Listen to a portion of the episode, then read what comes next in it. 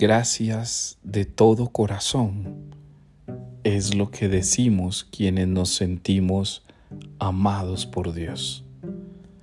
Puedes dar gracias porque te toca, puedes dar gracias porque quieres, puedes dar gracias porque otros te piden que des gracias, puedes dar gracias porque es un mandato, puedes dar gracias porque hace parte de un protocolo, pero quien da gracias de corazón es porque reconoce el amor de Dios. Gracias hermanos y hermanas, a todos y cada uno de ustedes por su oración por mí. Gracias porque siento en ustedes la fuerza divina.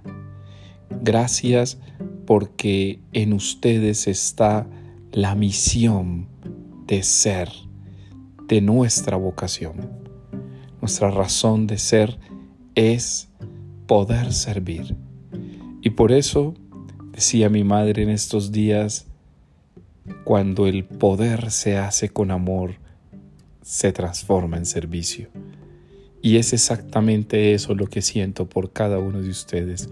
Un especial agradecimiento porque me permiten poderles servir con la palabra, con la oración, con el consejo, con el mensaje divino.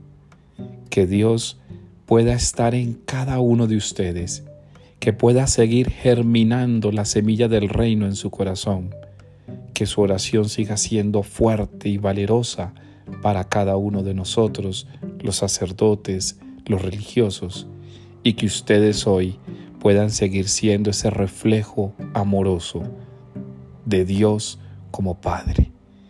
Gracias de corazón porque me han permitido durante estos días amar a Jesucristo con el corazón. Paz y bien, y te bendigo en el nombre del Padre y del Hijo y del Espíritu Santo. Amén.